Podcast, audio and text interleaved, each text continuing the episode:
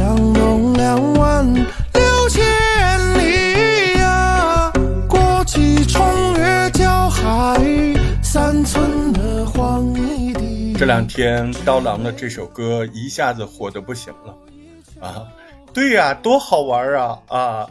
当一首歌，嗯，仔细的琢磨琢磨，觉得他是在骂人儿，是在批判一些不耻的行为的时候，这歌多有意思呀，是不是？啊，我们老说这人说话有深意，哎，这是这在内涵我，对我就给你来个内涵段子，哎，你不喜欢玩梗儿吗？我就给你来个梗儿。哎呦，我心好虚啊，听了这些，啊，我又去听了那个歌，我也分析，我心真的好虚。你这这是，你又不是搞流行音乐的，你心虚什么？就是我们都没明白呀，对不对？啊，你看看，无论是播客也好，还是唱歌也好。哎，我们不需要说把自己办的啊多么的端起来，多么的怎么样？老百姓那不就是要听聊天吗？你聊的有意思吗？我觉得这个是挺那啥的，对吧？嗯，我想的是这些。嗯，呃，播客小课堂，那我们都是聊播客，但是我们也不妨在生活中多想一想，我们的作品到底有多少内涵，有多少价值？我们自以为是珍贵的那些东西，到底是？是不是每一个普通听众他真的能愿意坐下来听一会儿的，对吧？而正在切菜的人愿不愿意为你这节目稍微的把刀 拿着等着？待会儿，哎，他说啥啊？开车的人听你的节目是不是愿意稍微停下来？哎，哎，这几句说什么意思？哎，那就那就成了吧。不是你别一一一节目就像上课似的啊？那我们都成了什么？所以。哎，我们本来就是在勾栏，就是在瓦舍，我们能不能够用老百姓最喜欢的形式？哎，我们的节目我们自己能不能听得进去？这是个很重要的事儿。嗯，您别说刀郎，刀郎真不容易，我真没觉得他他非要骂人，他要骂他早就骂了，这都二十多年了。我觉得这二十多年他在磨把刀是真的，是他自己的那把音乐表达的刀，哦，所以我写了一句自诩还是。比较有深度的话，我说刀郎二十年磨了一把刀。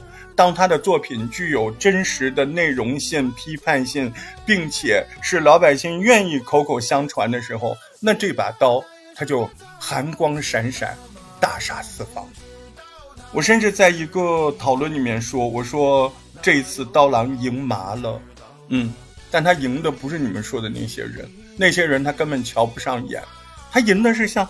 窦唯这样啊，龚琳娜这样长期的在音乐市场上琢磨耕耘，看看能不能够把中国最乡土、最民间的流行音乐形式呈现出来。那这样的人有啊，怎么会没有？也有很多成功的。啊，萨顶顶啊，当时的那个创作，哎，也挺成功的，后来就没跟上。那再有的是，嗯，像呃流行音乐界，像摇滚的那个二手玫瑰。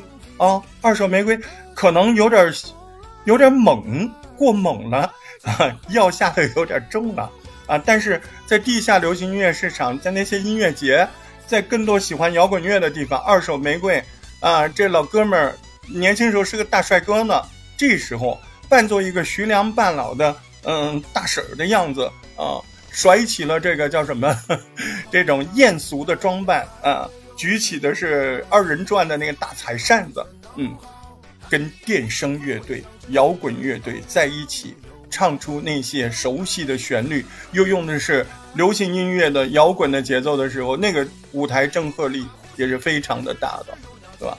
但是好像由于他的药下的猛形式过于的乖张啊，所以呢，在更全面的推广当中，审美还是。会有一些嗯没有办法推广的那么广那么深，嗯，但是好像这一次就不一样，在这个寻求的路上，也有人走得很孤清。你比如说窦唯吧，窦唯自从当年从乐队退下来之后，他潜心的在研究他最喜欢的笛子、最喜欢的二胡、琵琶、中国的民间音乐。甚至在你不知道的时候，窦唯这么多年出了好多在这方面非常小众、非常有艺术高度的纯音乐的这样的唱片。啊，但是太小众了，哎，所以根本问题还是没解决呀。如何把这些宝贵的东西做的不小众，而且是老百姓愿意口口相传的？你看，刀郎这次做出了最好的回答，他是不是赢了？他是不是赢麻了？刀郎赢麻了是刀郎的事儿，我们能在这些事儿里看出来一些我们怎么做节目啊？我觉得。那个就是我们赢麻了，哪怕是我们在里面透出来一点点小小的心得体会，那都是最重要的。这里面就是他怎么有那么多人啊，就就为这个事儿，他愿意跑到那么多直播室跟人说：“哎，你别播了，你就放这个歌，我给你打赏啊，或者你跟着唱，我不会不会跟着学，我给你打赏，我给你打大的。”就这么就我就这么多年就没看过这样的。情况就在昨天晚上，就在前天晚上，就在这几天晚上，很可能今天晚上还会这样。我觉得这是一种张力，这种张力，它当然也许饱含着民众对于文化欣赏水准的话语权的狠狠的反驳。对吧你什么专家，什么高级啊？你什么？我们不是不喜欢外来的东西，但是您不要把西方的标准审美作为，甚至强迫让我们认为那是唯一的好的标准，咱不买账。我觉得这是根本。不知道我说对了没有？嗯，所以呢，呃，我们的节目是不是真？是不是善？是不是美？更重要的是，我们追求的那个真、那个善、那个美，是我们。中国老百姓认为的真善美吗？我觉得最朴素的隔壁大婶呢，说一个好人的标准，那就是中国最朴素的标准。